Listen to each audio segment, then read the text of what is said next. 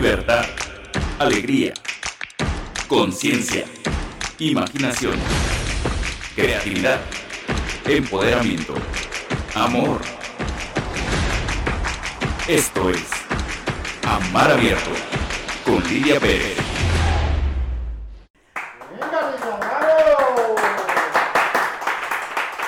Es, es un gusto para mí estar contigo en este momento y decirte que este programa va a ser fantástico. Lo vamos a pasar muy bien porque vamos a hablar de cosas tan valiosas, tan, tan preñadas de riqueza. Eh, para empezar, tú ya sabes que en cada uno de nuestros episodios tenemos un invitado del más acá y un invitado del más allá. Y hoy tenemos un invitado extraordinario. Sabes que entre todos eh, lo que apreciamos sobremanera es su capacidad de abrir mapas nuevos, de, crear realidades que los seres humanos experimentamos para expandir quiénes somos, para expandir nuestra conciencia.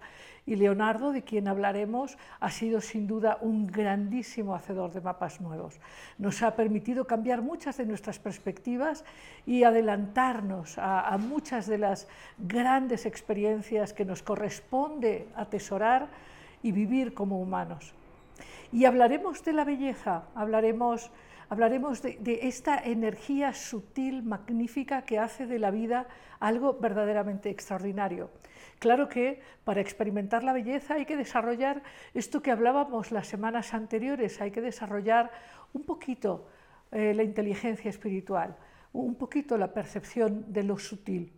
Y, y verás que la belleza no tiene solo que ver con el arte en sí, que por supuesto todo el arte sirve a la belleza, el verdadero arte, sino que, sino que la belleza está en la experiencia misma humana, está, está en un niño corriendo, o está en un beso primero, o está en una eh, comida hecha con verdadero cariño. La belleza tiene que ver con la expresión del alma, el alma de todo lo que es.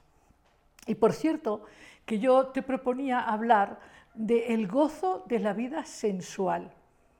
Yo sé que quizás hayas pensado, o quizás tus amigos o maestros te hayan dicho que lo verdaderamente bueno está en el más allá, que hay que morir para experimentar la luz y la magnificencia de la existencia. Pero yo quiero decirte que eso no es verdad. El cielo y el infierno están aquí y el cielo y el infierno se revelan justamente a partir de la propia conciencia, a partir de, la capacidad que tienes para percibir, elegir, y también tiene que ver con tus enfoques.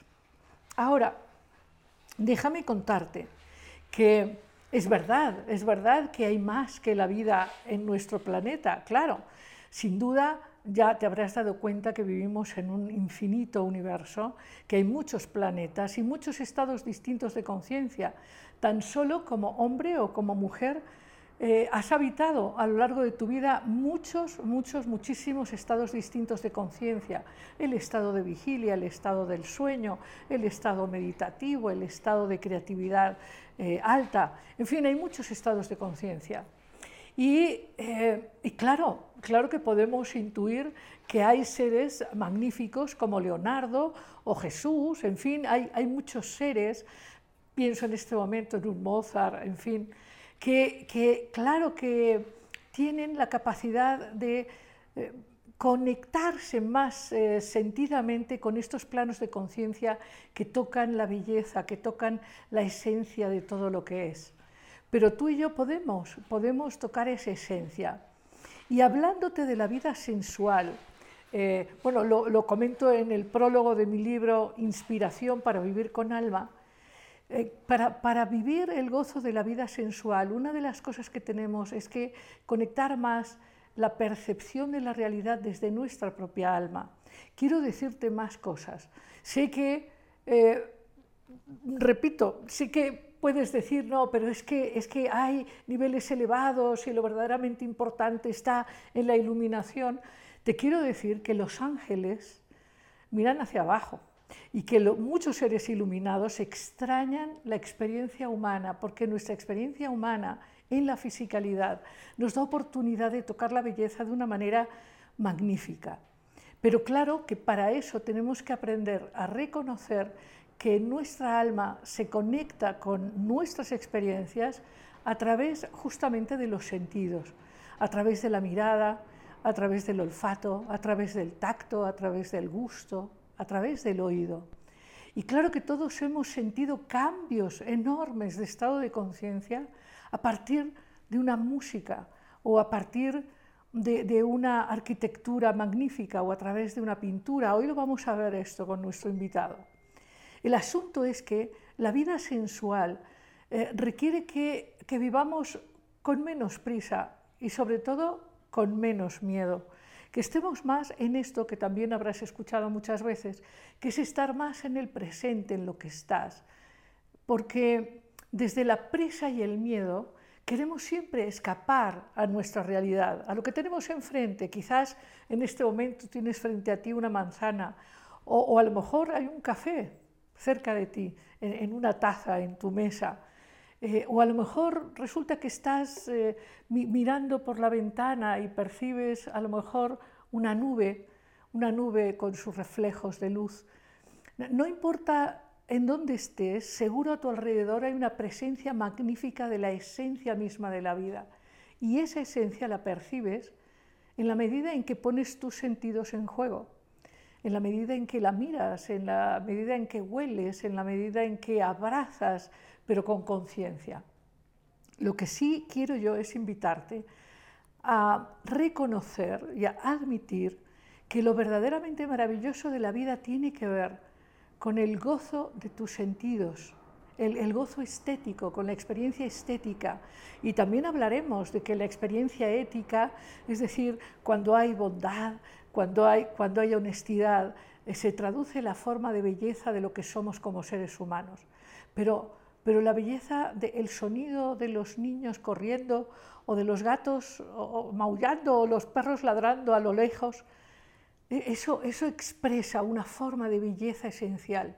La vida se expresa con una enorme belleza y, y tenemos que dejar de pensar que sufrir o que correr o que vivir con miedo es parte del crecimiento. El crecimiento tiene que ver con percibir lo esencial y con gozar lo esencial. No estamos aquí, tú no has venido a este mundo para sufrir, no has venido a este mundo para correr o para pelearte, has venido a este mundo para experimentar más de quién eres y para experimentar esto que llamamos la vida sensual, la vida en donde la conciencia trasunta todas las experiencias, magnificando tus sentidos, magnificando tu percepción, tu capacidad de recibir. Hay un misterio en, esto de experimentar la vida de manera gozosa y tiene que ver con, con cambiar un chip en vez de sentir que no somos suficiente y que tenemos que esforzarnos mucho para demostrar y para conseguir,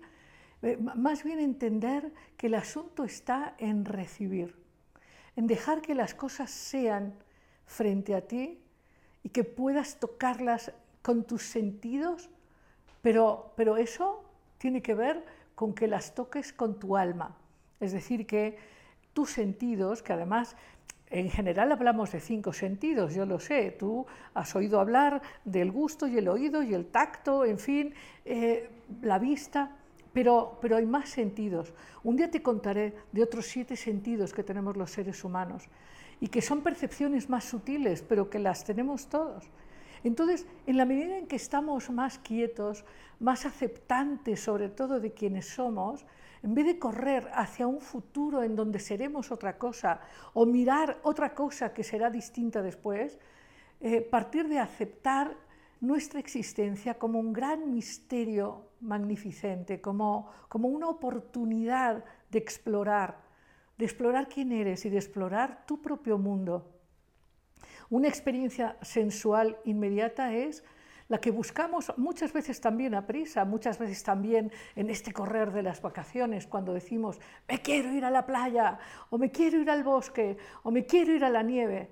Y, cuando estamos en la naturaleza, no podemos sino cambiar nuestro estado interno, nuestra alma cambia, porque nuestra alma, a nuestra alma le gustan las cosas sensuales. Tú no tienes que creerme, yo te propongo experimentar la diferencia entre tomar un café rápido corriendo de, una famosa cafetería eh, con, los papeles en un brazo y, el vaso en el otro, o sentarte, sentarte en una mesa y, y oler el aroma del café.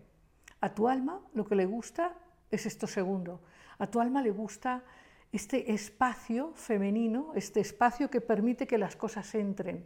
Y ese espacio tiene que ver con dar efectivamente un espacio de tiempo y un espacio en la conciencia para poder recibir, para poder percibir esa belleza que nutre y nos acerca a nuestro don más alto, a, nuestra propia espiritualidad más alta.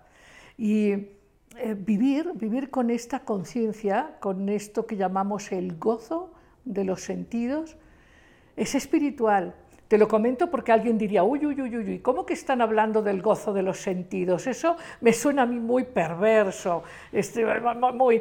No, no, hay, hay un gran don espiritual en poder percibir la vida. Tú piensa, yo recordaba esta tarde, eh, ahora que pensaba que te iba a, a encontrar y que iba a hablarte, recordaba este poema famoso atribuido a Borges, pero parece que es de María Kodama, una mujer que lo amó, este poema que dice, bueno, que finalmente de lo que uno se arrepiente, al final de la vida no, es de los errores que ha cometido, porque uno entiende finalmente que los errores son inevitables. Uno más bien se arrepiente de, no haber estado donde estuvo, de no haber amado cuando pudo amar, de no haber disfrutado, de no haber, de no haber conocido verdaderamente la intensidad y la profundidad de la fuerza de la vida de este planeta, de este mundo de fisicalidad, cuya sensualidad es el gran regalo. Si dijéramos que los dioses o la divinidad nos hubiera entregado un gran regalo en este gran proceso de la vida humana para expandir la conciencia, diríamos que ese gran regalo es esta oportunidad de belleza y de intensidad de la vida física, de la vida de los sentidos. En fin, y eso es lo que te quiero proponer, que, que, que le bajes un poco a la prisa, un poco al miedo y que, y que entiendas que estar aquí en este planeta, en este momento histórico, tan complejo, tan difícil, tan transformador, es sin embargo una experiencia importante para tu propia alma. Eh, de esto podemos hablar eh, en otros momentos. Y por cierto que te quiero pedir varias cosas. Una, que pongas comentarios, porque yo sé que has entrado a YouTube, ya has visto los vídeos y te han gustado, pero queremos tus comentarios. Y aquí hoy yo quiero que me digas varias cosas. Con respecto a la vida sensual, ¿puedes recordar o reconocer que has sido muy pleno, muy feliz cuando has estado ahí? Cuando has podido abrazar o oler o sentir, cuando, cuando has estado presente con eso otro, puede ser un ser vivo el que sea o un pensamiento, porque hay, hay belleza en las ideas, hay belleza en las emociones, en fin, pero puedes recordar cuando, cuando has tenido momentos de intensidad sexual o intensidad sensual, digo, dije sexual en el sentido de que cuando hay un encuentro profundo, todo en, la, todo en la naturaleza tiene polaridades femeninas o masculinas y eso tiene que ver también con, encuentros energéticos que producen conciencia y belleza. Pero más bien lo que te quiero preguntar es, dinos cuál ha sido para ti un momento significativo, un momento en el que has tocado la belleza y, participa con tus preguntas, en fin, y ya sabes, queremos muchos likes, queremos que nos ayudes a incrementar nuestros suscriptores a YouTube, haz que tus amigos, que tu familia se suscriban a YouTube, que pongan muchos likes, ya sabes, que toquen la campanita. Y sin más vamos a este espacio de Amar Abierto, este espacio que llamamos Conversando Abiertamente. Hoy con Óscar Urrutia. Aquí estamos, estamos con nuestro invitado del más acá, estamos con Óscar Urrutia, él es eh, pintor, un, pintor muy reconocido y es a la vez un gran maestro del arte pictórico. Ha desarrollado técnicas eh, especializadas en renacimiento, eh, en veladuras, él nos va a contar estas técnicas tan profundamente intensas y valiosas y olvidadas en parte en parte, y ha ganado muchos concursos. Ha expuesto en, Barcelona, en Estados Unidos, en fin, en México, por supuesto, ha expuesto sus pinturas en, distintos eh, lugares del mundo, pero además ha tenido premios. Ha tenido premios por el gobierno de Jalisco. Eh, cuéntanos, Oscar, muy bienvenido. Gracias, gracias por la invitación. Este, bueno, pues algunos concursos de dibujo, este, también en Barcelona donde ha, pues, tenido oportunidad de tener alguna mención honorífica, cuestiones así, ¿no? Básicamente. En cuanto a eso. Ahora, tú has enseñado a muchas generaciones de, de pintores.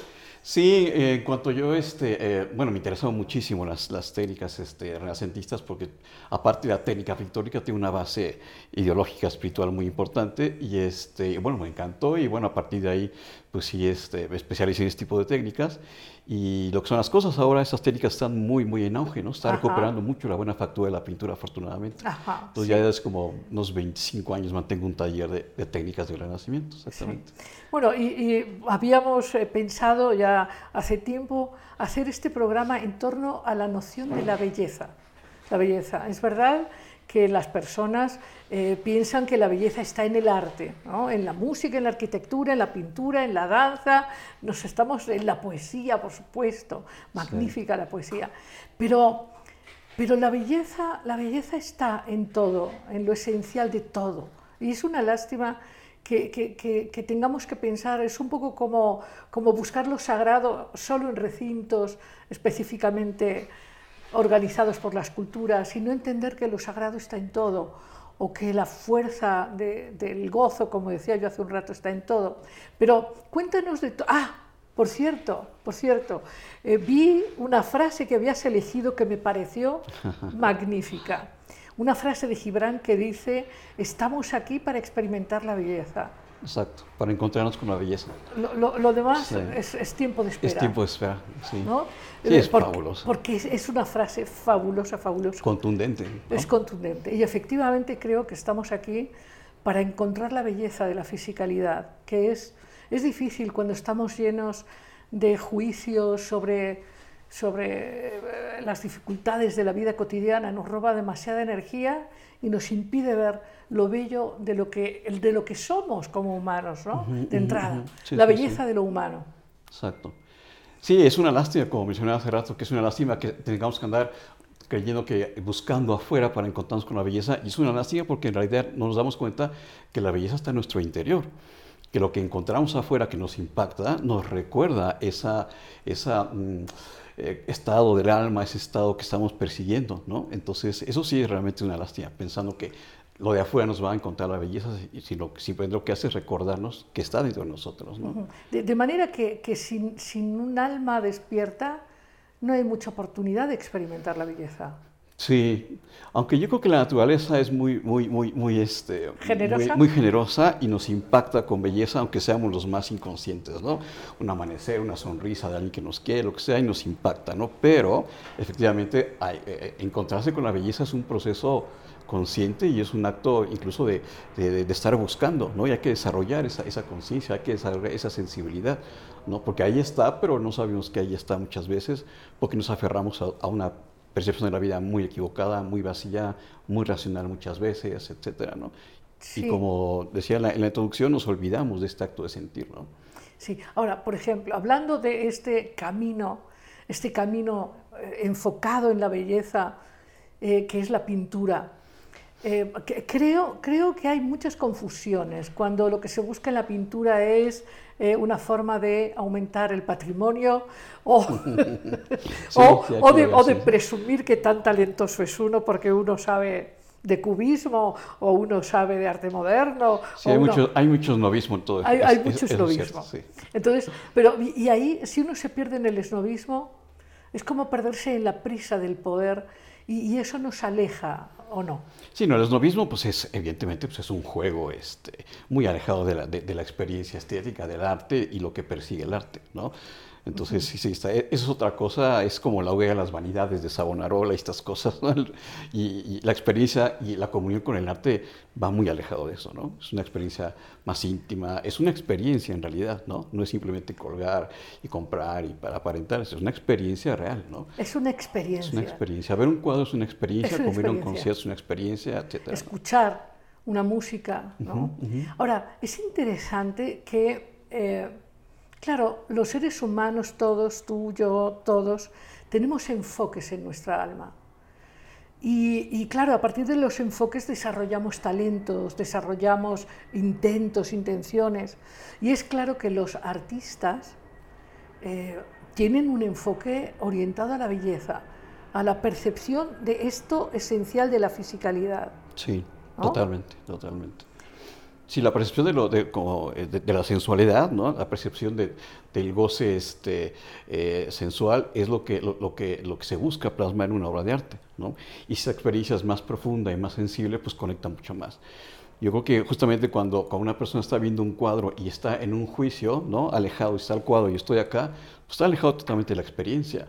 ¿no? Pero si deja de ver un poquito con los ojos este, físicos y empieza a ver con los ojos del corazón y empieza a involucrarse y se deja seducir por el color, por las formas, por las miradas, por el mensaje, por lo que sea, ahí ya esa obra ya, ya le pertenece a él, ya, ya le cayó en, su alma y esa persona ya no va a ser la misma después de salir de ahí. ¿no? Entonces se, ve el arte como experiencia real. ¿no? Bueno, dices algo muy interesante. Cuando hay una verdadera experiencia estética o una verdadera experiencia ética, hay, una transformación, hay una expansión de la conciencia y, ya nada es igual, que sería, que sería similar a un verdadero encuentro amoroso, un verdadero encuentro. Totalmente. Si, es, si es real, hay un cambio, hay un cambio. Ahora, eh, me gustaría, a ver, ¿cómo, ¿cómo, piensas tú? Porque hay cuadros y cuadros. Hace, ahora te enseñaba yo uno que, que, muy interesante, lo, lo, enseñaré la semana que viene, pero en relación a las experiencias del COVID. ¿no? Pero, eh, ¿qué, ¿qué, querían estos renacentistas? ¿Qué querían estas gentes eh, transmitir en sus obras de arte? Tú has estudiado mucho la obra de aquí de nuestro amigo que, tendremos que hablar de él, porque nos está mirando ahí desde el más allá, ¿no? o sea, mm, supervisando que digamos cosas ciertas. Entonces, ¿qué, buscaba Leonardo y qué buscaba? Pues yo creo que es eh, una, una, pues una visión de lo humano profundo, ¿no? O sea, yo, yo siento que, que este eh, eh, mundo clásico y neoclásico que se presentó en el Renacimiento, yo creo que lo que hacen es encontraron de alguna manera el sentido esencial de, de, de, la vida del ser humano. Yo creo que esto es un poco la, con la frase encontrarse con la belleza a través de un proceso virtuoso, o sea, tener una intención real de conectarse con la belleza. ¿no? Pero eh, también no alejarse de este mundo material, sino efectivamente ¿De qué sirve la belleza si no es como para que uno la perciba y la perciba en la cotidianidad, ¿no? Y esté presente esto. Entonces yo creo que sí tiene esta, esta visión eh, que emana del conocimiento de la naturaleza, de las leyes de la naturaleza que son mucho más allá de, la, de ver montañas sino, o, ver flores, etcétera, sino percibir la trascendencia que hay en eso. Y esto este, da claridad a la existencia humana, a, a ser seres humanos más sensibles, con más noción de la belleza, con más conciencia, con más humanidad, con una especie como de más amor y más bienestar. Yo creo que lo tenían clarísimo, ¿no? Pero otra cosa importante es que este proceso eh, es, es, un proceso consciente. O sea, hay, que buscar bajo el compromiso de la honestidad, del amor, de la transparencia, etcétera, y desarrollar esta sensibilidad que ahí la tenemos, pero muchas veces nos defendemos en la vida o estamos percibiendo la vida desde un juicio, una crítica, un egoísmo que nos impide este contacto. Entonces la clave está en, comprometerse a desarrollar esta sensibilidad a través de los actos honestos y puros y amorosos, etcétera, ¿no? Claro, claro. Cuando tú hablas de, la virtud, ¿no? puede sonar, eh, puede sonar muy escolástico o puede sonar muy confesional, pero, pero creo que más bien lo que, lo que quieres plantear es que obviamente hay que tener un desarrollo de esto que llamamos inteligencia espiritual y que tiene que ver con estar cerca del alma, con tener conciencia. Tú acabas de decir, si, no es una experiencia consciente, difícilmente vas a poder tocar la belleza. Sí. Sí, totalmente. Es, es, y es un acto consciente, efectivamente. Yo creo que la belleza es, este, bueno, de entrada es muy difícil definirla racionalmente, pero creo que la, belleza es un estado de conciencia, una forma de estar en el mundo sensible, ¿no? Y que se expresa en un, en un sentimiento. O sea, la belleza creemos que está en las cosas, bueno, las cosas que son estéticas o armónicas o bellas nos recuerdan que la belleza está en nuestro interior. Y es lo que hay que desarrollar, ¿no? esta percepción de, de, de, encontrar las cosas ¿no? bellas. Eh, en este momento, recordando esta frase, esta frase de Gibran, ¿no? Este, estamos aquí para encontrarnos con la belleza, eh, lo demás es un tiempo de espera. Eh, me resuena a, a que tocar la belleza es iluminarse, es darse cuenta, es entender, sí, sí, sí, es un despertar. Y, y, da, y, da, sentido justamente a esta búsqueda que tú planteas de, de, de, de ir refinando eh, el querer, ¿no? el mirar, los sentidos también. Sí, porque algo importante es que tendemos a pensar que la belleza es visual. ¿no? y que la belleza está en una escultura o en una pintura, etcétera. Y no, la belleza tiene múltiples expresiones, múltiples, múltiples, ¿no? O sea, lo comentaba en, en la introducción, o sea, una mirada honesta de alguien que uno ama, este, eh, un, un, momento este, eh, verdadero, lleno de, de, de este, de, sensibilidad, ahí hay belleza, hay belleza en conceptos de verdad, hay belleza en expresiones auténticas. Entonces, en los procesos mismos de la vida. En los procesos de la vida de belleza. Lo que hace el arte es recordarnos esa sensación para que podamos percibir lo que está a nuestro alrededor, lo que es bello, que cuando andamos en, en, el egoísmo este, ni nos damos cuenta que ahí está la belleza. Oye, y es muy claro ver, eso sí, es muy claro ver qué artistas han tenido esa vida interior y quiénes no en su obra. Sí, yo creo que en general los grandes maestros, pues lo, a, desarrollar una, unas, bueno, hablando de pintura, esta sensibilidad exquisita del color, de las formas, de la luz, este, y estar presente en, en, en, en la, la, ejecución de un cuadro con, ese, con esa presencia, valga la redundancia, este, pues si hablamos de gente muy sensible, por ejemplo, me acuerdo de Frangélico, ¿no? Frangélico que él oraba antes de, de, de, de pintar, la pintura era su forma de oración, ¿no? Sí, claro. O sea, era una forma de comunión con los colores, con la belleza, en un estado de, de, de, de, alma muy profundo, muy, muy intenso. Y eso se nota en un cuadro, ¿no? Alguna vez lo comentábamos, uno puede este, no sé, eh, ver ahí este, cuadros decorativos ¿no? este, que son para vender nada más.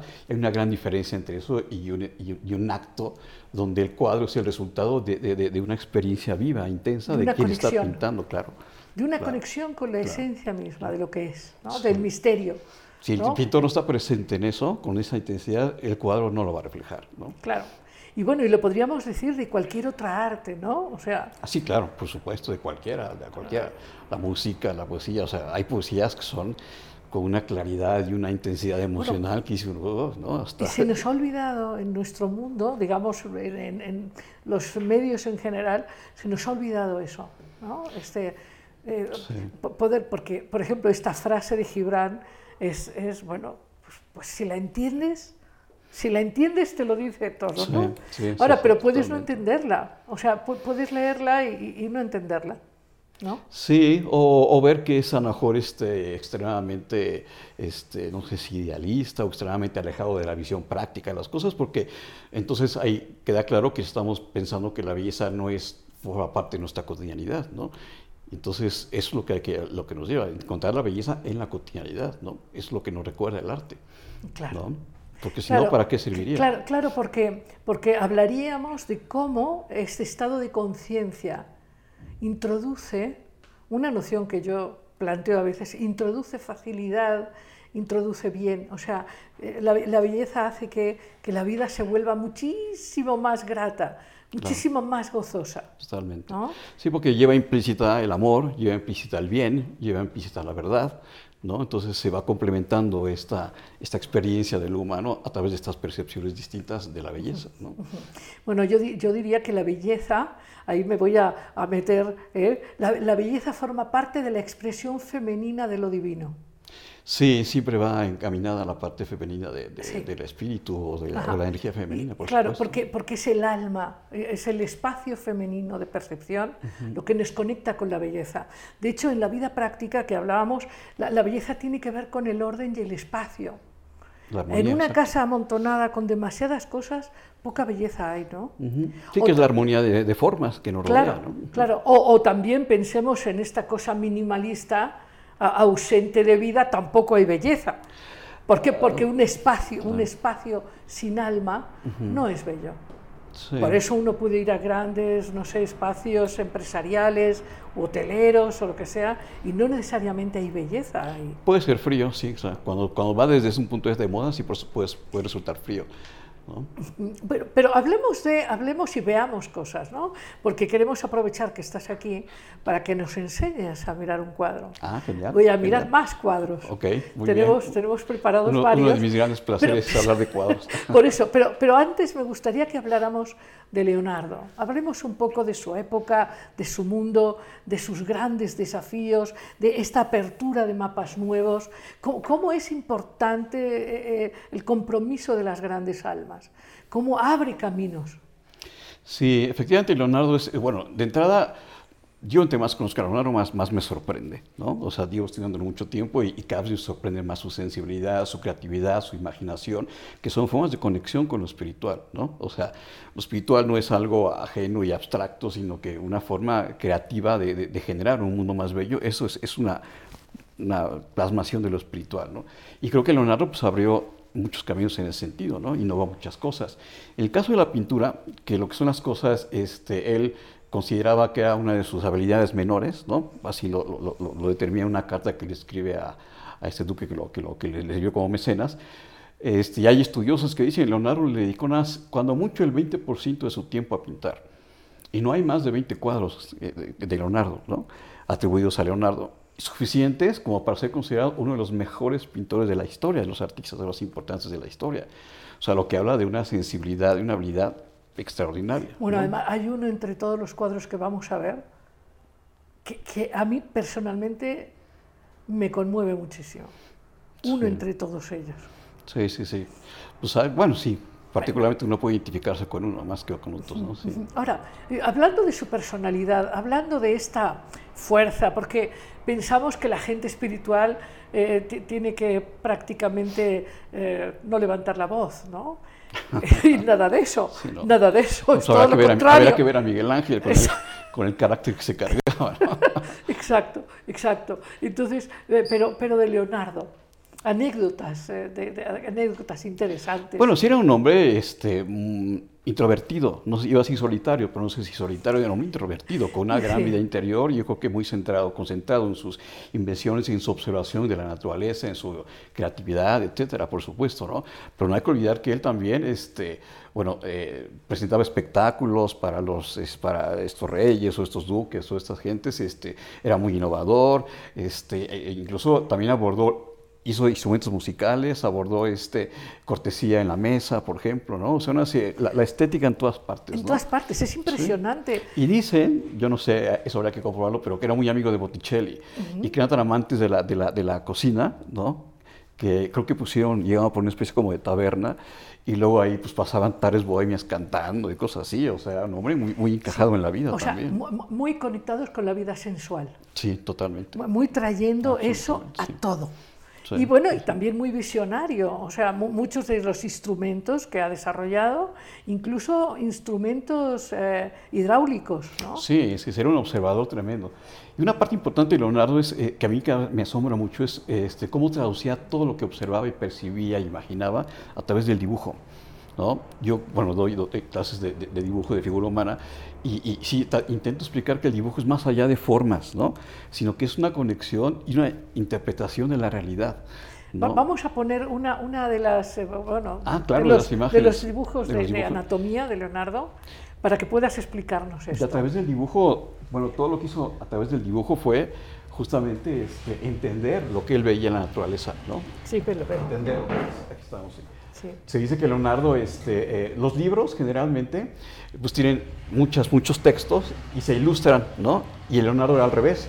Eran todos los dibujos y los pequeños apuntes que daba para explicar ciertas cosas, ¿no? Entonces el dibujo le permitió a él entender la vida, observarla, crearla, este, eh, ¿cómo se llama? Como in- introducirse en ella, el dibujo como una visión filosófica incluso, ¿no? Sí, claro, Más claramente. eso, ¿no? como, una, como una exploración. como una exploración, como un acto Sí. filosófico, por Y aquí supuesto. tenemos otra, otra de las Esta imagen láminas. preciosa aquí. Además, bueno, de, este, de entender eh, desde la visión científica este, el cuerpo humano en este caso y cómo empata a Leonardo, que se me hace maravilloso, la visión científica con la visión artística, ¿no? Porque puede hacer dibujos muy esquemáticos, muy fríos, etcétera, y no, son dibujos con una gran presencia y una gran transmisión emocional, ¿no? Entonces, de ahí esta visión universal de Leonardo que, que nos ayuda a entender eh, con cierta estética y con cierta profundidad un conocimiento científico. ¿no? Muy bien, vamos a pasar ahora a ver pinturas. Aquí estamos con... Bueno, esta pintura es particularmente extraordinaria. No es una pintura de Leonardo, es de su maestro. Leonardo entró muy joven al taller de su maestro, pero sorprende el ángel que está del lado izquierdo, en la parte de Ajá. abajo, ¿no?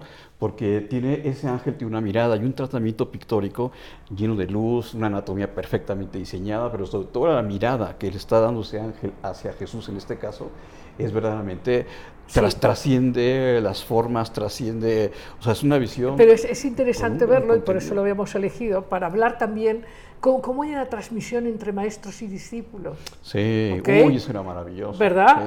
Sí, sí, sí.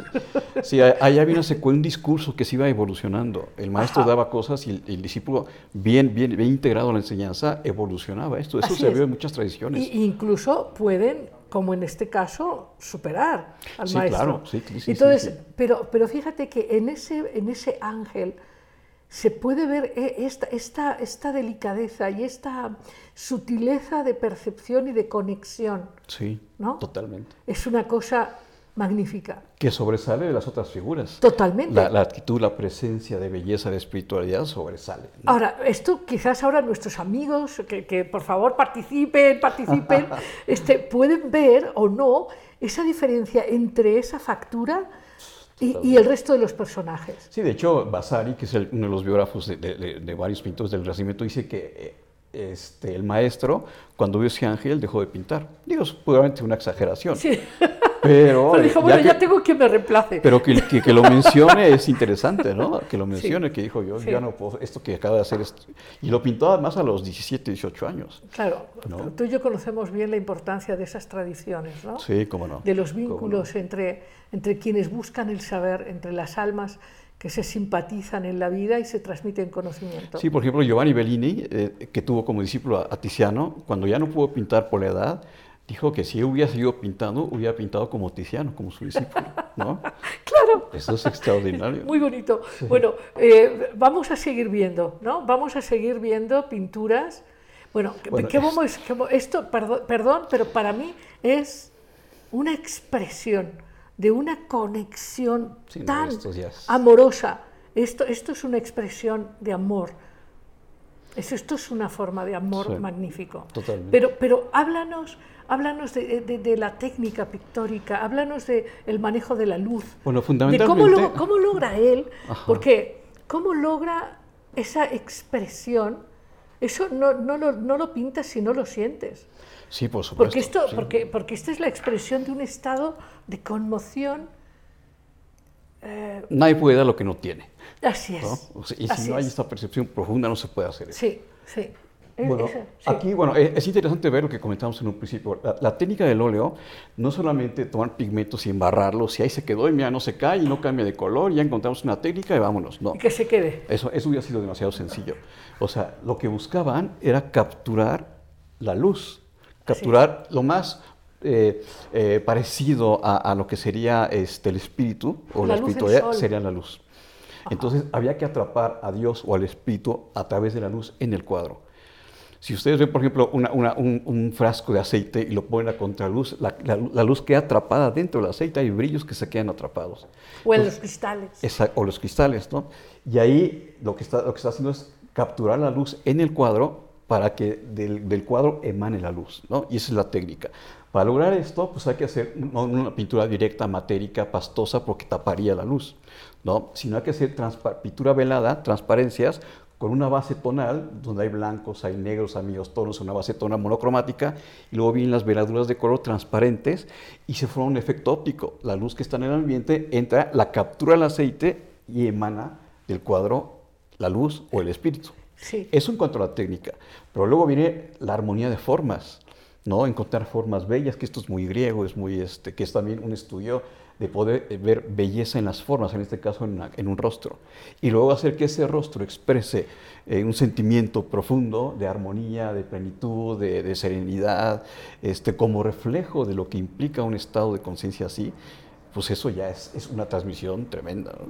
O sea, y, y, bueno, si algo tiene esta pintura es que sí nos roba, o sea, sí nos atrae, ¿no? Sí, claro. Hay que ser verdaderamente muy, este, hijo, iba a decir una mala palabra, pero mejor. Pero a mí, a mí, ¿no? a mí, a mí, por Para ejemplo, no dejarse seducir por eso. Sí, a, mí, por ejemplo, me- bueno, ya veremos después la Mona Lisa y, y- y tal, pero yo, yo si, si yo pudiera quedarme con uno, este sería el cuadro de Sí, Leonardo, sí, es uno con el que yo me quedaría, pero sin duda. Sí, ¿no? que es un segmento Sí, sí, de, sí, de- de- sí. de una obra que se llama La Sí, Virgen de las Rocas. sí. Ajá, sí. Sí. Bueno, ahora vemos la última cena también, ¿no? Algo muy importante en Leonardo es que eh, sus, temas no son temas tampoco eh, superficiales o banales, sino que aterriza conceptos muy profundos, digamos, arquetipos o modelos trascendentes en la experiencia humana en cada uno de sus cuadros. Aquí, por ejemplo, pues sí traduce a través de, de- de los doce apóstoles cada uno de los signos del zodiaco, con todo lo que implica esta noción ordenada del cosmos, lo que implica la astrología, como usted lo conoce bastante bien, ¿no? Y luego este, el reflejo de, este, este- de todos este, los signos del zodiaco, que sería el mundo celeste, sobre el mundo material, que sería la cena. ¿No? Entonces va desde el lado derecho, que vemos este, a, este, a Aries, que es Simón, que con sus dos manos así inicia el proceso, haciendo alusión al carnero de Aries, su frente amplia que refleja la luz, y ahí empieza este primer este impacto de, de- vida. Después viene Tauro, y luego Géminis, vemos a Géminis cómo hace con los brazos así, Sí, los, sí. los gemelos, y luego vemos, a, por ejemplo, a Leo, que es Santiago, que es el que está viendo con la capa dorada, que está su, su cabello aleonado, sus manos extendidas, Cáncer. ¿no? Este cáncer, que hace eh, la, la idea del, del de la conexión con su... Y entonces así va estructurando un proceso, ¿no? Este, que está en la naturaleza y que lleva a una comprensión de la transformación del ser humano en términos de comprensión, ¿no? Y, y aquí la, la captación de la luz del exterior. Sí. O la luz que penetra, que va, la luz va de, de- de- de la parte de la izquierda hacia la derecha. Ajá. El centro de la composición es Cristo. De hecho, es el ojo de Cristo, el centro de un círculo que se complementa con la arquitectura que está en la parte de atrás, haciendo alusión al sol, ¿no? Sí, claro. Que dicen que ahí bueno, también Leonardo le costó mucho trabajo hacer este, pintar a, a- a Cristo, porque tenía que poner una, primero, una, una, una- es un rostro lleno de amor, ¿no? En la dación que se está dando, como entregándose, claro. pero también el proceso de, de- del que va a morir, ¿no? Y que se va a entregar, entonces viene una- un, un rostro complejo, ¿no? Que por una parte expresa amor, ¿no? Y por otra parte expresa este, pues esta idea de la traición, esta parte de, de- la, pasión que, que le va a venir posteriormente y que tardará mucho tiempo en, este, en encontrar un rostro que le acomodara. Ese y el de Judas, ¿no? Ese y el de Judas. Bueno, Sí, ahora hay muchos personajes que podían tener ese rostro. No le hubiera costado tanto trabajo. No nos vamos a meter en ese tema. Ok, ok. No, no, va- vamos con más, vamos con más. Bueno, este es el retrato de Ginebra Benzi. También vemos aquí, el, Renacimiento en este caso este, no buscaba una, una, una percepción realista o hiperrealista, buscaba una búsqueda de la belleza en las formas. Entonces, todos estos rostros evidentemente están estilizados hacia una percepción de la belleza, tanto en las miradas, tanto en las expresiones, como en el tratamiento de formas Sí. y de la pintura. ¿no? Entonces hay una, hay una estilización, hay una, eh, una sensibilidad para trastocar la realidad, abstraerla y generar una imagen bella. ¿no? Sí, eh, digamos acercar la forma al arquetipo. Exacto, exacto, exacto, ¿no? al modelo perfecto, pero, pero que, que tenga un contenido profundo. Aquí eh, el color. eh, hay una parte importante para entender la pintura que es algo que a lo mejor muchas veces no queda muy claro. Si, por ejemplo, este cuadro lo volteáramos de cabeza y lo pasábamos lentamente y no supiéramos qué es, nos iba a gustar de todas maneras. ¿Lo podemos hacer? ¿no? Podríamos hacerlo. O sea- Ahorita ya lo vimos, pero cualquier otro que, que fuera otro, que lo, que lo viéramos de cabeza y que pasara lentamente y, y no- nos va a llamar la atención porque hay una abstracción de la realidad a través del color, de la armonía y diríamos, hoy eso está, está, está bello, ¿no? O sea, está estético, después ya podríamos entender que es una mujer, etcétera, etcétera. sí. Sin, que- sin embargo, ¿y qué emoción percibes ahí? En este, sí. O sea, Va- hay- vamos, pero vamos entonces un momento. Ah, ah, muy Ok. bien, vamos entonces. eh, ¿tú qué, qué expresión percibes en este Bueno, cuadro? es una expresión muy humana, muy profunda. ¿no? Es una expresión muy humana. O sea, bueno, el hermano tenía esa cualidad que sus personajes parecía que estaban pensando por sí Ajá, mismos, ¿no? ajá. O sea, no son personajes ajenos, ni mucho menos, sino que no tienen- son plásticos, ¿no? No, no. Digamos, son, son personajes con interioridad. Totalmente, totalmente. ¿no? Sí, que ahí, Mira, ahí está, eh, por ejemplo, ahí, vean qué maravilla, ¿no? O sea, está de cabeza, si no supiéramos qué es, hay valores plásticos muy importantes, la luz, el color, eh, los contrastes de sombras y luces, el, azul del cielo. Eso es una cualidad muy importante para poder apreciar una pintura, además de las formas y del mensaje, percibir esta, esta comunión que tenemos con la vida sensual a través de la exacerbación del color, la, este, de las formas, etcétera, ¿no? Eso es muy importante. Eso es lo que podemos decir, la- percibir la abstracción de la pintura. ¿no? ajá, ajá. Sí, ahora, hablando de, vamos a, a ver otras pinturas, pero es Bueno, este es fenomenal también, ¿no? Este es, a mí, siempre que hablo de esta obra, siempre digo lo mismo. A mí me sorprende muchísimo cómo en un, especie, en un cartón y con un lápiz se puede decir tantas cosas y con tanta profundidad y con tanta dimensión, ¿no? A ver, háblanos, este, sea- desde luego se lo cuente. Hablando de que la belleza tiene que ver con, con lo femenino, pues aquí está expresada de una manera impresionante. O sea, eh, el rostro lleno de ternura, la sonrisa amable, profunda, ¿no? Este, y todo este fenómeno, digamos, espiritual de la belleza que está en el Ajá. cosmos, en la naturaleza, en lo femenino expresado en un rostro, nada más. ¿No? Además del tratamiento que él da de la luz, con su famoso esfumato que de forma muy amable va distribuyendo sombras y luces. ¿no? Él, por ejemplo, para hacer ese tipo de obra no, buscaba la luz del mediodía, buscaba la luz del atardecer, donde ya se van repartiendo la luz y entonces las transiciones entre sombras y luces son mucho más amables, no hay contrastes fuertes. Entonces, el esfumato nos da la idea de, cómo generar volúmenes, pero con una sensibilidad Parece que la encontró con una vela pegada a la pared y vio cómo, cómo se hace este esfumato y esa estética de ese, de ese esfumato lo, lo tradujo a su pintura. Pero que, que, que también... es muy interesante porque él lo, logró en una medida misteriosamente integrar la luz y la sombra de una manera armónica, magnífica, que es lo que tenemos que lograr todos Claro. para vivir en la belleza. Claro. Y bueno, hay, hay otra, hay otra interpretación muy interesante de cómo entre las sombras y las luces hay una transición muy amable. Es decir, eh, si atendemos a que las sombras es este, lo oscuro y lo otro es la luz, pues, y, y, lo- y uno es materia, otro es luz, eh, no hay fronteras entre lo material y lo espiritual. Así es. Todo es luz y todo es sensaciones, todo es sensibilidad. Y, y- todo es, to- todo es eh, la, la- la, eh, todo es la fuerza, la fuerza fundamental de la vida manifiesta. ¿no? Sí, exacto, exacto, exacto. Y aquí hay transiciones muy amables, ¿no? O Bueno, sea, en realidad es claro. Ahora, eh, como, como decíamos al principio, todo esto lo descubres a medida que lo, que lo habitas internamente. ¿No? sí, Si sí, no lo habitas internamente, Sí, aquí se genera una especie como de círculo virtuoso, ¿no? Sí. Donde la obra de arte nos conmueve y como decíamos hace rato, en- cuando nos conmueve ya no somos los mismos, ya es parte de nuestra experiencia. Y esto hace que percibamos, quizá inconscientemente, una mejor forma la vida. Y también esta percepción de la vida, que donde encontremos nosotros belleza, armonía, todo eso en la experiencia con los demás, lo que sea, también nos hace percibir mejor sí. una pintura. bueno, va- No. vamos a ver más. Mira, Bueno, aquí es la misma idea, ¿no? Este es también un fragmento de este, eh, Santana y la Virgen y el niño, y ella es Santana, la madre de la Virgen, ¿no?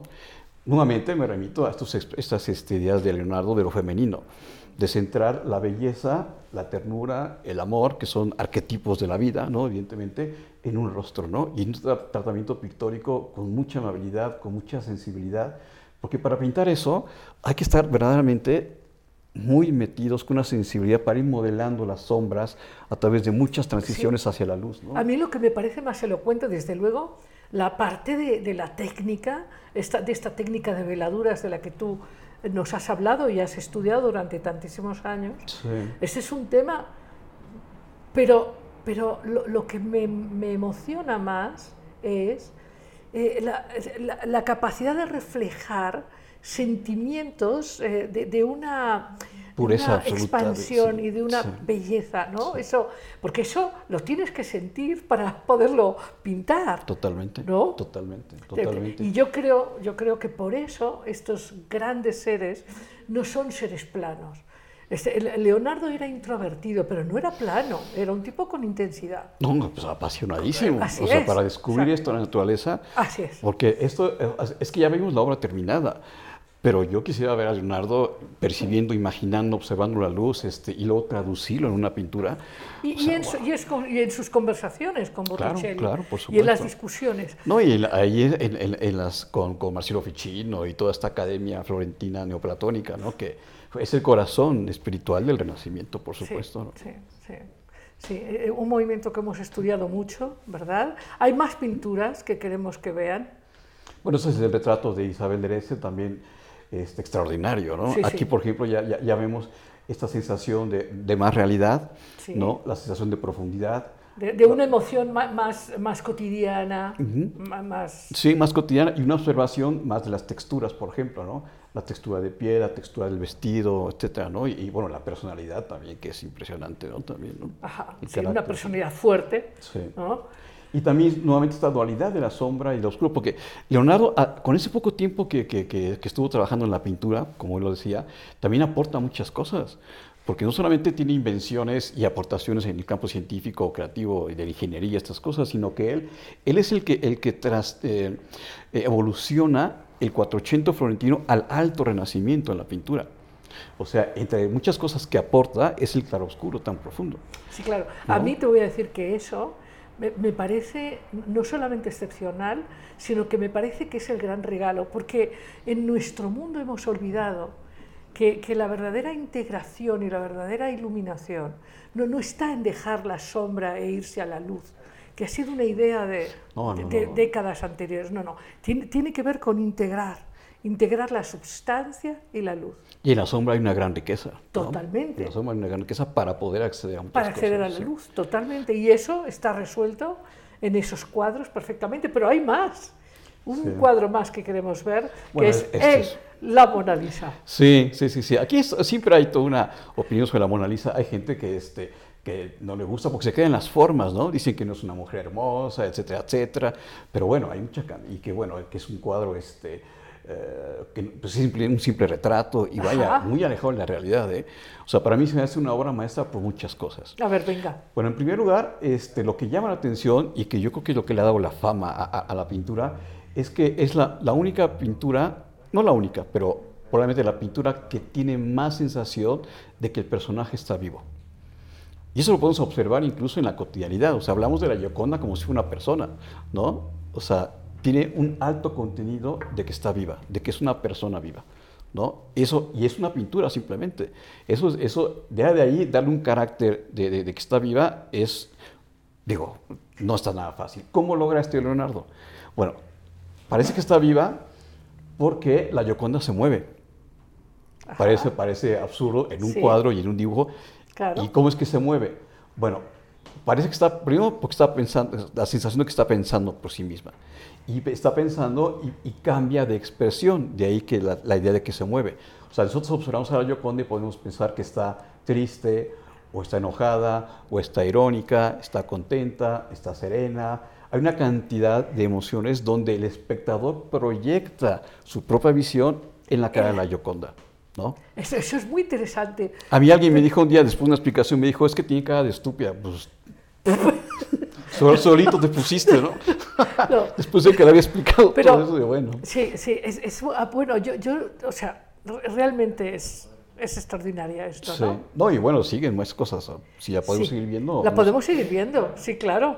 No nos vamos a perder. Bueno, ¿no? entonces, ¿cómo es que Leonardo logra que la Gioconda se mueva y parezca que está pensando y parece que está viva? Bueno, pues a través del esfumato, justamente. Si nosotros eh, eh, vemos, bueno, eh, un acercamiento de la Gioconda, vamos a darnos cuenta que, en esta pintura no existe ni una línea. No hay líneas. No, hay un dibujo lineal. Todo es transición de sombras a luces. Todo, todo va determinando. Y si nos acercamos, por ejemplo, a la boca y a los labios, veríamos que es pura mancha, ¿no? Y, y si viéramos los párpados, veríamos que es pura mancha, y si vemos que la nariz, veríamos que es pura mancha. De tal manera que Leonardo trata de distraer al espectador con, los dos, con la diferencia de los dos paisajes, que no, aparentemente no concuerdan. Así es. Ni en la línea del horizonte y están vistos de distinta altitud. Sí, ¿no? Entonces, eso hace que algo incomode al espectador, igual que la mano que no está totalmente aposentada, sino que está como que subiéndose o llegando, y los dedos de la mano izquierda que están como levantándose. Eso inquieta de alguna, o busca a Leonardo inquietar al espectador. Eh, eh, genera la sensación de movimiento.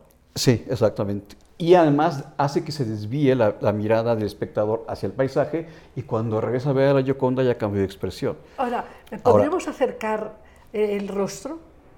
Si se puede, lo, lo lo más, lo más que se pueda... a- Lo más que se pueda para, para experimentar esto. Y además quiero, amigos, amigas, que nos mandéis mensajes, participaciones, pongáis muchos likes. ¿eh? Va- vamos, a- vamos entonces a, a- a ver este acercamiento. Este, no se ve, no ve. Todavía no- ah, Ah, bueno, ah. lo más que puedas. Lo Más que- todavía. Si puedes enfocar nada más los labios, sería genial. O la nariz o algo así. Vamos, todos estamos haciendo Entonces, este no, aquí no hay nada de líneas. Todo Sí. es mancha de cambio de color y cambia de tono, ¿no? Digo, de valor. O sea, luces, medios tonos, sombras, etcétera, ¿no? Entonces, todo es mancha. Entonces, ¿qué sucede cuando el espectador se distrae y regresa a ver? Entonces, puede ser, como todo es mancha, los labios no están definidos. Entonces, uno puede ver que a lo mejor el labio superior está más grueso que el inferior, o que las comisuras están más abiertas más y más cerradas, o más o que la nariz es más ancha o más delgada, o los ojos son más grandes o más cortos. Entonces, cuando uno vuelve a rezar a ver a la Gioconda, hay una cantidad de expresiones porque uno percibe en forma distinta la boca, la puede ver más cerrada Sí, o más claro, la abierta. expresión, la Entonces expresión que cambia la cambia. expresión, ¿no? Ahora, yo te voy a decir que eh, si tuviera que, que tenerla en mi casa, yo eh, entiendo que es la obra, pero yo me llevaría a la Virgen. Sí, claro, por O supuesto. sea, yo, yo porque, porque es ya, es, es ya. Sí. Aquí, hay- aquí lo que lo, lo interesante es, bueno, es que sí, ahí está, ahí se ve claramente como no hay líneas y todo es mancha, entonces uno puede percibir que las comisuras están más cerradas o más abiertas, por lo tanto pareciera que estás más sonriendo o está más serena. Los ojos pueden estar más abiertos o más cerrados según uno lo vaya percibiendo, o la nariz más ancha o más Y, delgada. y también, de acuerdo, claro, está muy cuidada, ¿no? Eh, este, pero, pero también dependiendo quizás la hora del día en que eso se pudiera ver. Sí, bueno, en este caso, eh, como decía, el planteamiento es a través de la luz del atardecer, ¿no? Ahora, todo esto está hecho a través del esfumato. La dualidad de la luz y la sombra y la cantidad de matices intermedios o, o- o- o- de valores Muy bien. intermedios. Ti- Tienes que haciendo. explicar más para, para... Debe haber muchísimos que, que el esfumato es una expresión. La podemos explicar en vivo, nos vamos a- al Louvre y ahí la- para que vean que no estoy... ¿Nos vamos a dónde? al Louvre a verla. Ah, claro, vámonos a Francia, Ok. ¿no? A ver si nos invita algún, algún espectador, diga, vámonos a Francia y lo hacemos en vivo, ¿no? Exactamente. Y lo hacemos en vivo. Muy bien, entonces, sí, este, ahí. Entonces, bueno, ha, sido una verdadera delicia, Oscar. Es una delicia. Yo sé que tú, además, hemos hecho eh, trabajos juntos de acompañar gente, ¿no? A, a ver obras y demás, pero bueno, sobre- tú especialmente, claro, yo solo en alguna ocasión. Pero eh, me imagino que la gente por eso está tan contenta cuando tú le das cursos no solo de pintura, para quienes sí deciden expresarse a través del arte de la pintura, sino sobre todo cuando tú los acompañas a desarrollar esta sensibilidad estética. ¿Verdad? Porque es como, es como si estuvieras eh, haciendo una forma de magia, ¿no? como despertando percepción. Y eso es muy bonito. Felicidades. Ah, muchas gracias, gracias. Sí. Pues yo nada más hablo de lo que me gusta, nada más Exacto, de lo que, claro, que me emociona. oye, hablábamos hablando de luces y de sombras, habíamos dicho que, que íbamos a hablar también, eh, que íbamos a hablar sobre eh, Apolo y Dionisos, para entender Ah, un poco esto de... es- esta- estamos... Ah, que hay muchos comentarios, claro, claro. Por favor, adelante, adelante. Nos gustan mucho los comentarios, Sí. ¿no? Este, los likes, por favor suscriban, apóyennos a incrementar los suscriptores a YouTube, en fin, para que esta experiencia sea rica, mucho más rica, día a día. Y ya saben que hay que poner en la suscripción, hay que picar la campanita en todas y hay que poner like y hay que hacer comentarios y hay que estar juntos, porque ustedes saben que Amar Abierto es, un espacio para enaltecer eh, la amistad, la amistad en el más puro y profundo sentido y para la alegría, la diversión, la seguridad, el crecimiento personal, generar relaciones fantásticas. Y, bueno, Oscar, pues vamos a escuchar preguntas. Sí, eh, bueno, en YouTube nos están saludando mucho. Eh, Irma Aurora dice felicidades por el gran maestro invitado. Eh, también Susana Elena dice excelente maestro. Mario Campos, excelente invitado. El maestro Rutia. Masha Trujillo dice hola, saludos al maestro. Una de mis mejores experiencias sensoriales es la de ahora, de, es ahora pintar y la acompaño con música. Roberto Rubio dice gran tema, me ha interesado siempre y he tenido algunas experiencias estéticas que no se olvidan frente a un bosque o frente a un puesto de frutas también. Eh, Pablo Rico dice, felicidades por el programa, Maestro Rutia, gran tema y muy bien abordado.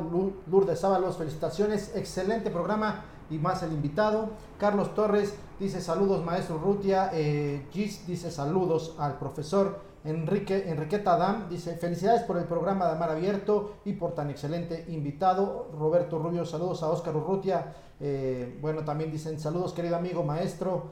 Eh, Mario Campos, excelente explicación de la pintura de Leonardo da Vinci. Eh, también Matrimonio para Dumis dice, felicidades a el programa. Paco Munguía, saludos desde Guadalajara, excelente programa. Esos son algunos comentarios que lanzan en, en YouTube, que estamos transmitiendo en vivo. Y bueno, en Facebook dice, ¿cómo... Eh, Alejandro Echeverría dice, ¿cuál es la manera más objetiva de apreciar y generar una correcta crítica de una obra abstracta? Desde mi experiencia, es solo la conexión que generó con la obra, pero no deja de ser algo subjetivo. Gaby Valenzuela dice, es mi favorito, me imagino hace referencia a algunos de los cuadros que mostraron. Sonia Panduro dice, me gusta ver la Yoconda con expresión irónica, irónica, perdón. Eh, Leo Arellano dice, buenas noches aquí abiertamente para aprender. Me encanta del tema. En lo personal veo tanta belleza a mi alrededor, naturaleza, en mis compañeros de vida, en mis hijos, en los nietos, en la música, etcétera. También felicitan por el invitado de hoy, eh, doctora Lidia Pérez. Gracias por este programa. Eh, un gustazo, dice Enrique Cabañas, seguir y ver y aprender del maestro Oscar Urrutia. Felicidades eh, a la doctora, dice Álvaro Rodríguez. Margarita Padrón dice, muy buen tema, gracias por este programa importante aprender a tocar en el día a día nuestra humanidad. Eh, Julia Pérez nos saluda, dice muy buenas noches a todos. Eh, David Nava, excelentes eh, noches y muchas gracias por el programa. Felicidades a Mar Abierto, muy, muy buen programa. Y bueno, son muchos comentarios que están llegando referente a los temas. dice Julia Pérez una pregunta más. ¿La belleza en la pintura es subjetiva? Es lo que pregunta Julia Pérez López. Muy bien. Bueno, por cierto, tengo que decir que Roberto Rubio es un gran pintor y un gran escultor también. Ah, y, Julia Pérez, mi hermana, eh, fan de Amar Abierto, muchísimas gracias, es pintora también, ¿no? y, bueno, sería interesante contestar también a Alejandro Echeverría, solo por las preguntas específicas, ¿no? La belleza es subjetiva, eh, es una pregunta, ¿qué dirías, Oscar? Es un punto muy este pues no es tan fácil de, entender si es subjetiva o no, porque yo lo he visto de las dos formas. O sea, yo creo que la belleza, este, eh, eh, pues yo lo explicaría así, es que es complejo, ¿eh? O sea, yo, eh, por ejemplo, en un curso que he visto del arte, por ejemplo, o de apreciación del arte, digo, yo me hago responsable de la belleza hasta el renacimiento, ¿no? Ahí sí, si no lo entiendo, yo ya después de ahí viene un tipo de pintura más abierta, este, con mucha subjetividad, una pintura que más que conmover busca impresionar, el barroco, por ejemplo, etcétera, ¿no? Y luego viene expresión, digo, todo, todo es bello en la pintura, pero creo que hay momentos en la historia del arte que se ve la belleza y que, o sea, no, no creo que nadie no se conmueva ante una escultura griega, ante una catedral gótica o cosas así, ¿no? Claro que estarás de acuerdo, pero, Oscar. Sí, pero es, es una... Sí. Sí, a, mí me gustaría recordar un poco a partir de lo que hemos hablado al inicio del programa sobre la importancia del gozo de la vida sensual, que, que, apreciar la belleza de una escultura o de un cuadro requiere un espacio de atención y un espacio de recepción. Porque si vamos a prisa en estas excursiones pisapirámides y pisamuseos, ahí no se aprecia la belleza, ¿no? Pero sí, eso de la subjetividad del arte es todo un tema, ¿no? Es todo un Porque también yo creo que tendría que ver incluso con, con el nivel de, de, percepción que esté en ese momento el espectador viendo, o el nivel de atención, o el momento que esté pasando en la vida. O sea, son muchas cosas que sí contribuyen a la subjetividad. Es, es un estado de conciencia. Por lo tanto, yo contestaría que la belleza es, en esencia, eh, una expresión de todo lo que es en, en toda su magnificencia.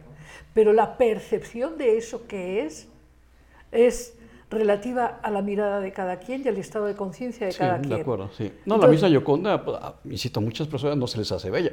Usted acaba de decir que se quedaría mejor con el, con el ángel, ¿no? Que con la Yoconda, o sea, Sí. sí es muy subjetiva, por Sí, supuesto. por- por una conexión, por una resonancia, Sí. ¿no? Que tiene que ver con la persona, con su estado de conciencia, con su momento que esté pasando. O sea, hay muchas, muchos Eh, Entonces, variables. entonces diríamos que la percepción de la belleza es subjetiva. La belleza no lo es, la percepción sí lo es. De acuerdo, de acuerdo, sí. ¿Verdad? Sí, sí, sí. sí. Ok, ahora, eh, ot- otra de las preguntas que nos hacían, eh, bueno, ¿cómo, cómo la apreciación, decía Alejandro Echeverría, la apreciación de la obra de arte, la crítica correcta, ¿cómo es una crítica correcta de una obra de arte?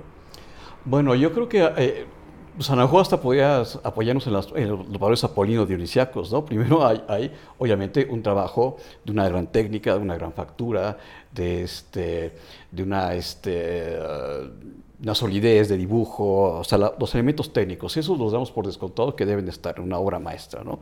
Ya los damos por hecho. Y luego viene la capacidad Pero, pero, para a mí- transmitir. digo, pero explícalo un poco más despacio, porque, porque hablamos de Apolo y hablamos de Dionisos, pero quizás tendríamos que profundizar, Ok. ¿no? que, que Dionisos está asociado justamente a este aspecto de la substancia vital, Sí. de la pasión Bueno, por ejemplo, a ver, este, en la música, por ejemplo. en la música. Apolo es la percepción de la música desde el orden, desde la armonía de sonidos, desde la secuencia de sonidos y silencios, es un reflejo del orden del cosmos, de la vibración del cosmos traducido matemáticamente y genera una armonía extraordinaria. Es, es como decir, wow, esto está muy bien ordenado. Una integración. Es una integración del cosmos, del orden y la armonía. ¿No? Ajá. Eso nos, im- nos- nos- nos- nos- nos impacta y nos seduce también. Pero Dionisios es un viaje emocional por esa música, son dos contemplaciones distintas. Por eso Orfeo, que es un personaje que a mí me encanta de, de los griegos, nos lleva a través de la emoción dionisíaca a un viaje emocional a través de la misma música. ¿No? De la misma música que, que nos admiro ver cómo está ordenada y armonizada apolíneamente, también está la otra percepción llena de emoción. Hablando de ¿no? Orfeo y la lira de las siete cuerdas, asociada a los siete estados vibratorios Claro. básicos, Claro, ¿no? claro. Bueno, la verdad es que eh, es, es interesante eh, cómo eh, el conocimiento de lo esencial ha estado presente en todas las culturas grandes, ¿no? Totalmente, Y cómo la mitología y, y el conocimiento de los arquetipos nos ayuda también a comprender el arte. Totalmente. A mí la, a mí la mitología también me sorprende muchísimo, como, como arte, incluso como, como obra literaria, llena de contenidos trascendentes muy importantes para el autoconocimiento.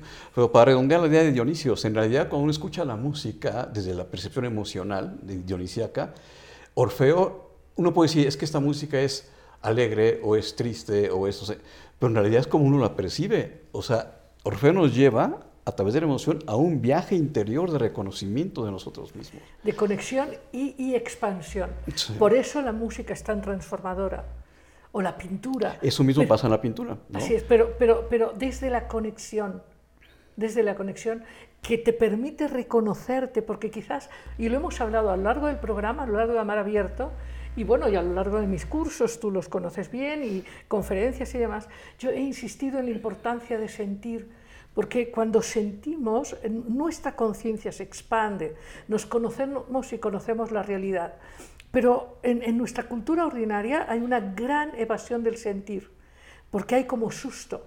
Sí. ¿no? Hay, hay el no llores, el no grites, el no esto, no expreses, no reconozcas. Y entonces hay una gran cultura de reprímelo, escóndelo, pon una cara ¿no? falsamente armónica siempre. Y, y con el tiempo nos vamos olvidando de hecho de reconocer lo que sentimos. Y el arte no- nos, nos reconecta con el alma, nos reconecta con esta parte, Sí, hay que recuperar el, el- el lenguaje emocional, ¿no? completamente. Y, y no tratar de interpretar racionalmente este, cosas que vemos y no sentirlas. ¿no? Porque ahí es donde se vuelve... Porque aparte eh, eh, eh, eh, el arte nos lleva o nos convoca a ese ideal filosófico del eterno presente. ¿No? De no estar percibiendo la vida desde el pasado o imaginando conmigo el futuro, sino este eterno presente donde la experiencia me lleva aquí. Y Dionisios ahí hace un papel fundamental. Total, o sea, total. atender a la emoción que, que- y darle causa a la emoción, y eso me lleva a este eterno presente. Claro, mu- muchas veces hemos bromeado, ¿no? con, con, eh, eres más apolíneo, más dionisíaco, en fin. Sí. Yo así como me declaro eh, admiradora de esta obra de Leonardo de la Virgen, eh, tengo varias reproducciones. Dice, me declaro enamorada de Dionisos. Sí, como no. Pi- Pienso que. Dionisos nos hace una falta en nuestro mundo. Sí, tremendo, Parecemos tremendo, una rigidez. Sí, Eh, totalmente. porque, porque cuando Apolo se extrema, se, se vuelve inarmónico. Sí. ¿no? Cuando lo rígido se, se extrema. Sí, hay una frase de Nietzsche que dice, dice, pobre de aquellos que ven pasar el desfile de Dionisios desde sus miedos y de sus vidas grises, y, o los ponen, los ponen parejos, ¿no? Sí. O sea, Bueno, iniciamos el programa con la corte eh, de Neptuno, ¿eh? sí, claro, Conste, claro, claro. conste. Exactamente. Sí, muy bien. Entonces, eh, bueno, pues hemos recibido muchas felicitaciones, indudablemente que a la gente le fascina tu manera de, de- de enseñar a mirar, eh, a compartir el arte, justamente por esa viveza que tienes, ese compromiso. Y, pero no sé si hay más preguntas específicas. sí, algunas. Vamos a ver. Haría algo sobre el arte abstracto. Sí, claro, ¿No? eh, la de, claro, la de Alejandro idea Echeverría. Sí. Bueno, a mí el arte abstracto es- se me hace también extraordinario, porque hablando de este eterno presente, o sea, eh, lo, lo- lo que vemos en una pintura abstracta es ya es el testimonio de una forma de interpretar una sensación. O sea, una, una- hay que estar de una forma muy auténtica, muy interiorizada, muy en uno mismo y con lo que le rodea, como para poder percibir una emoción que estoy sintiendo ante tal circunstancia o tal paisaje o cual es esta emoción, y tener la capacidad de traducirla en un lenguaje de colores, de formas, de espontaneidad, etc. Y lo que vemos es el resultado de un momento presente. ¿No? Entonces, este, eso se me hace extraordinario. Es un chispazo Se de me hace conexión. extraordinario, sí. Y bueno, si entendemos este lenguaje de colores, de intensidad, de brochazos, de, de etcétera, pues nos podemos involucrar ahí. Claro, pero aquí la pregunta... Pero ahí cambia el lenguaje de percepción. Claro, pero a ver qué, a ver qué nos diría Roberto, a ver qué nos diría Roberto y qué nos diría Álvaro, por ejemplo, o cualquiera, o Julia, ¿no? Claro, claro. Julia, habla. Entonces, a ver, ¿qué nos dirían ellos? Pero hay, hay este comentario típico de café, de bueno, pues yo también, yo también cogería un pincel y echaría tres, cuatro rayas y yo también quiero estar Sí, en el claro. MoMA en Nueva York. Sí, ¿no? claro, sí, sí, sí, por supuesto. Hay esta idea de que puede ser muy, muy, muy dadaísta, muy infantil, ¿no? Sí, pues es que puede serlo, por supuesto, pero hay una gran diferencia entre hacer eso y estar en una este, comunión emocional con uno mismo y con lo que le rodea y tener la capacidad de- de- de hacer pinceladas que expresen eso. Esto viene mucho del arte japonés, o sea, la pintura japonesa es sumamente abstracta. Bueno, ¿te, acuerda- ¿te acuerdas que te había propuesto hablar de este pintor extraordinario Sí, que ha pintado el puente Bueno, Fuji? el monte- 21 ilustraciones del puente. Pero no son 21 ilustraciones del Monte Fuji, son 21 percepciones Claro. del Monte Fuji. Así es, así es, Eso así es es. lo maravilloso. Sí. Eso es lo que lleva a cabo la, la- la- la- la- la pintura Así abstracta. es, ¿no? así es. Es- Hablaremos un día de, de este pintor extraordinario y cómo revela en estas 21 representaciones del monte, Claro. que son Y bueno, por ejemplo, este, eh, para aprender a pintar así, yo recuerdo un amigo que me dice que estudió este tipo de pintura y, este, y le hicieron hacer, llenar una plana de periódico con tinta china con un solo trazo. un solo- Ya que acabó, otro para abajo y otro para acá. De tal manera que hay una conexión casi casi automática entre mi emoción y la pincelada. Bueno, es, es- es como el arte zen del tiro al arco. Sí, claro. Es, es- claro. eh, tirar la flecha y dar en el blanco. O como el haiku, en, en literatura, haiku. ¿no? Describir en cinco o siete palabras un momento bello, armónico y que no se me vaya y te tenga esa capacidad para traducirlo. Eso es el arte abstracto. Claro, que, que- que eso, eso tiene que ver, como tú lo planteabas hace un rato, tiene que ver con que hay una substancia experiencial claro, traducida en el arte. claro. O sea, no, no es nada más Hay una pinto- claridad Ah, emocional. así es, ¿no? hay una Eso es- conexión. eso- y eso hay que tener la habilidad, ahí es donde entra el artista para esto que estoy sintiendo, ponerlo. Por eso Van Gogh también es tan maravilloso, porque traduce lo que está viendo en pinceladas más intensas, en colores más intensos, porque no es lo que está viendo, sino Claro. lo que está sintiendo. Claro, y, y eso, es- también revela, Eso es muy vital y muy sensual. claro, y eso también revela cómo es que el arte nos recuerda que hay más para mirar, hay más para percibir. Y para sentir. Y más para todo, sentir. claro. O sea, que, que esta vida de En automatismo pocas nos, palabras, nos, re- nos nos reconcilia con la vida, nos reconecta en la Claro, conciencia. por supuesto. Claro. Na- Nada Por más eso que hay- decíamos en un principio, entonces, ¿para qué va a servir el arte si no es para eso? Claro, pero, pero, pero entonces, claro, pero entonces ahí lo que hay es que darle un poco de espacio, ¿no? Por eso yo sugiero vivir sin tanto miedo y sin tanta prisa y, y- y- dejar que, que el alma esté más presente en la vida, porque sin alma no hay belleza. Pero eso, Sin eso alma de no hay dejar belleza. es, es justamente una búsqueda. ¿no? Así es. O sea, Claro. o sea no, no estar ahí este, esperando que las Sí. cosas vengan, sino hay que Sí. buscarlas. ¿no? Muy bien, por favor, las participaciones de nuestros amigos, eh, de, de los internautas ahora, ¿verdad? Bien, en, en Facebook nos pregunta Víctor, ¿algún artista nuevo eh, que recomiende? En YouTube hacen alguna pregunta y dicen, una duda. Guillermo eh, pregunta esto, ¿ponen en el mismo nivel artístico el arte clásico y el arte digital? Y si es así, ¿por qué lo creen? Eh, ¿Algún otro comentario de Citlali? Dice, la Gioconda adquirió tanta fama de los visitantes del museo que se olvidan de las bodas de Cana de Pablo Baronese. Claro. Veronese, perdón, expuesta en la misma sala con una riqueza visual impresionante. Es verdad. Pues el consumismo, ¿no? Del Claro, arte, ¿no? O por eso, por eso es ir y a pisar, a pisar museos, ¿no? Ir corriendo, la vi, la vi, me, tomo la foto y me voy, Sí, ¿no? sí, sí, y, y- y tiene razón en lo que dice, muchísima razón. Claro, hay una cantidad de cuadros, pues bueno, en fin. Pero había una pregunta por ahí de este. Oye, por cierto, hablando, no, no vamos a hablar de pintura, pero por ejemplo, hay dos museos en la Ciudad de México que son verdaderamente extraordinarios del arte prehispánico. El Museo del Templo Mayor Uf. es una cosa verdaderamente, Tremenda. esta estética es Tremendo, impresionante. Y, y el Museo de Antropología, o sea, es que estamos llenos de maravillas, de maravillas. Sí, totalmente. Una de las cualidades del arte, yo creo que, este, y que lo hace subjetivo, atractivo, etcétera, es el misterio. Una obra que no tiene misterio no Claro. seduce porque uno entiende que hay algo ahí que no entiendo qué es, pero que me atrae. Claro, porque de hecho la función del arte es recordar tu propio misterio en conexión con el misterio de todo lo que es. Claro. Y el Esa arte prehispánico tiene un misterio impresionante. ¿no? O sea, ver qué es la Coatlico y ves ahí unas cosas ahí, o qué es este, la Coyosaustli, o qué es. Entonces hay algo que, que decimos, aquí hay algo, ¿no? Pero no entiendo, ¿no? Y, y aparte es una estética casi, casi terrorífica, es, o sea, exalta mucho el misterio. ¿Y qué sería la vida sin misterio, no? Claro, claro. Y, y cómo es importante dedicar, en la, la- dedicar la vida a esta búsqueda, Sí. esta búsqueda de profundidad. ¿no? Porque el misterio es que como es seductor, nos lleva a dar ese paso, a sentir, a, a dejar las cosas y, y atreverse, ¿no? Muy bien. Pues brindemos por los años dedicados a la filosofía. Pues ya nos ¿Eh? tardamos exactamente para brindar por eso. Bueno, este, pues yo quiero agradecer tu presencia, ha sido un gozo, ¿te acuerdas? Yo te decía, lo vamos a pasar magníficamente bien. Sí. Ese ha sido un gran intento y, un- y- y, bueno, y queremos en Amar Abierto. ¿Qué te sugiere Amar Abierto? Pues muchas cosas, ¿no? A ver, venga. Pues obviamente, eh, digo, es muy claro, amar abierto, pues entregarse, ¿no? Porque la, la- la percepción de la belleza exige una entrega total. O sea, no exige medias tintas, no exige, pues ahora sí, ahora no, yo quisiera hacer esto, pero no lo hago, y es que quisiera hacer esto, pero, o sea, exige una entrega. Entonces, el amar abierto, pues es una forma de, de- de- justamente de, de proclamar, ¿no? Y convocar a, a abrirse intensamente gran las aventura. experiencias, claro. Es una gran Con aventura. todo lo que simboliza también el mar, ¿no? Ajá. las aguas primordiales, este, El inconsciente. tremendo, pues aquí está, ¿no? Así es. Esto ya está, está abajo de las olas, justamente. Así es, así es.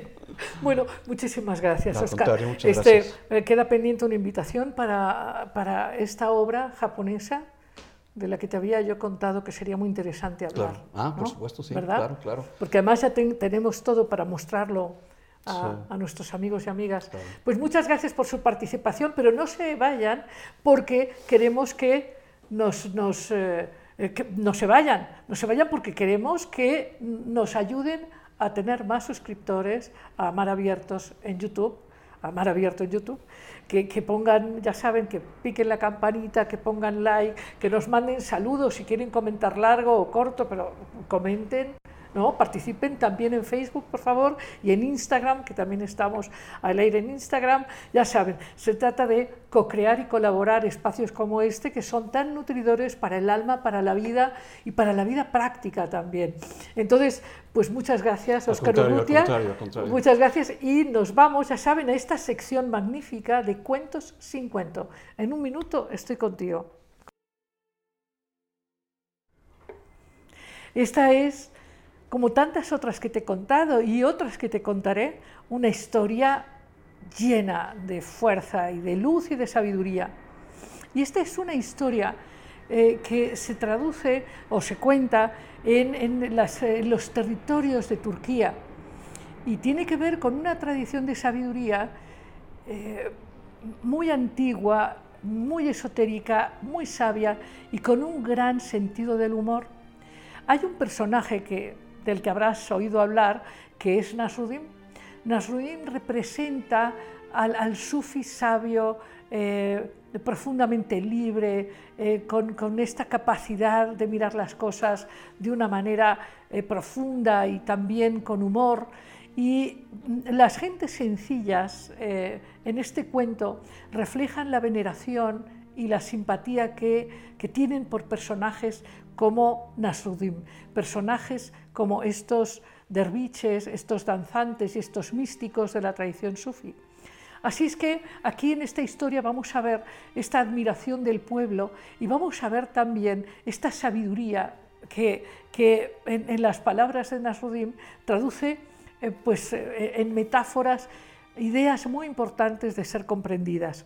Hoy, hoy, te explico un poco esto, normalmente no lo hago, eh, te explico solo el cuento o te, narro solo el cuento, pero es para que comprendas la fuerza de esta historia. Hace mucho tiempo, mucho, mucho tiempo, un campesino había ido a hablar de Nasruddin y tenía una gran admiración por él y quiso conocerlo, porque conocer un, un hombre tan sabio, tan sabio, tan dulce, eh, tan gozoso como Nasruddin, era toda una experiencia. Así que él decidió que iba a verlo, que iba a caminar muchos kilómetros para ver a Nasruddin y que además quería honrarlo, porque que existan personajes como Nasruddin es magnífico para todos. Así que el hombre decidió coger, tomar el pato más grande de su casa para honrar a Nasruddin. Y entonces eh, el hombre va con Nasruddin y entonces le dice que lo quiere conocer y que además le parece importantísimo entregarle el pato como un eh, símbolo de respeto, de reconocimiento, y Nasruddin, que como buen sufi entendía el valor de la amistad y también la importancia de acoger a los forasteros, decidió que por supuesto lo iba a recibir y decidió que iba a hacer una sopa con el pato que le había traído este campesino y que los dos comieran y disfrutaran y gozaran de ese encuentro y de esta sopa tan sabrosa. Muy bien, entonces se pasó, eh, bueno, pasaron esta tarde magnífica y se fue el campesino a su casa y les contó a todos que había estado con Nasruddin y que Nasruddin lo había invitado a sopa de pato sí de su pato, pero era el pato de Nasruddin. Y entonces se sintió muy halagado y contó, y entonces pasaron los días y los hijos de este campesino quisieron ir a ver a Nasruddin. Y Nasruddin, que atendía a los forasteros y conocía muy bien el valor de la amistad, decidió invitar a los hijos a comer también una sopa de pato.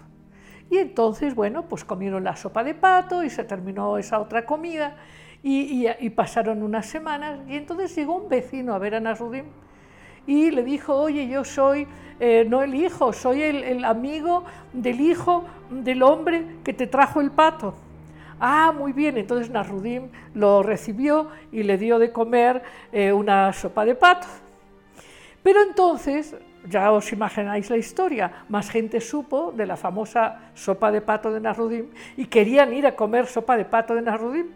Así que los vecinos del vecino, de los hijos, del campesino que llevó el pato a Nasruddin, fueron a ver a Nasruddin y le dijeron, oye Nasruddin, pues aquí estamos, nosotros somos los vecinos del amigo, del hijo, del hombre que te trajo el pato. Y entonces Nasruddin le dijo, por supuesto, bienvenidos, la hospitalidad es un gran valor para mí, por favor sentaros. Y Nasruddin preparó una sopa, nada más que esta sopa estaba hecha de pura agua caliente hirviendo.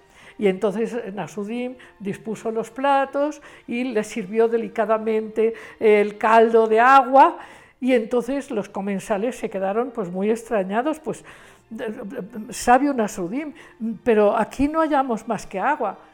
Y Nasruddin les dijo, sí, aquí hay la sopa eh, de la sopa, de la sopa, de la sopa, de la sopa. Esto es lo que queda. Y a esto se llama el cuento de la verdad diluida. Y si lo piensas, te explica más que el puro cuento. La verdad diluida, la sopa diluida, la verdad diluida. Y colorín colorado, este cuento se ha acabado. Nos vamos amigos hasta el próximo jueves. No pierdas un solo episodio.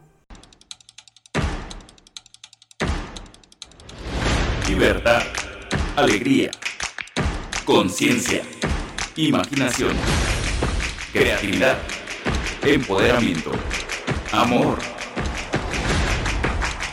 Esto fue Amar Abierto con Lidia Pérez.